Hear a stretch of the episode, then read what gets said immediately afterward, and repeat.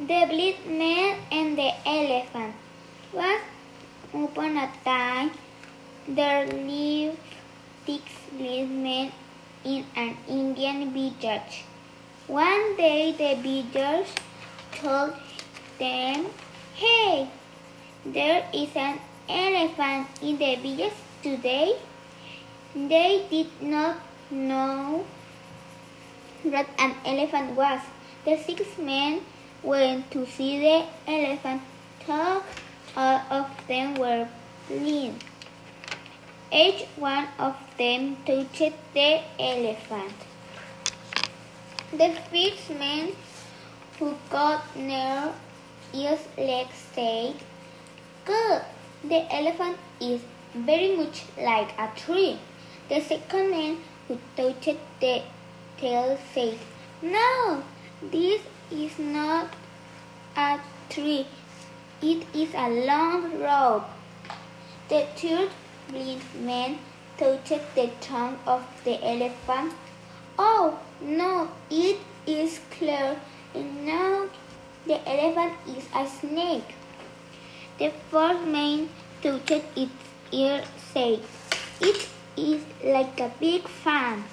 The fifth man who man who happened to fall against the elephant to the body said, No, no, no, the elephant is a whale. It is like a spear, so very sharp and smooth, said the six men who had touched the dogs of the elephant.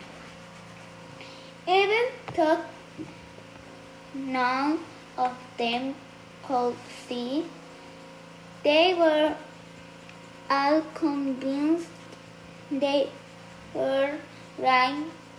They even started to get mad.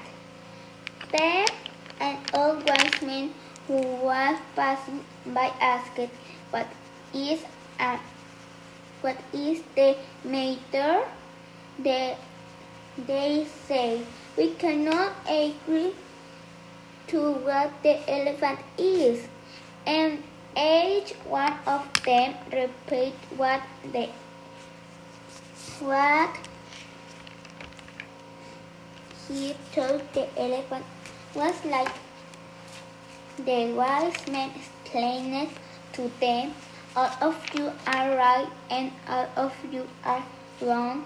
The reason for this is every one of you touched a different part of the elephant. If you all put your toes together, will you will know what an elephant is. The six men were happy were very happy because even though they could not see after listening to the others, they knew exactly what an elephant was.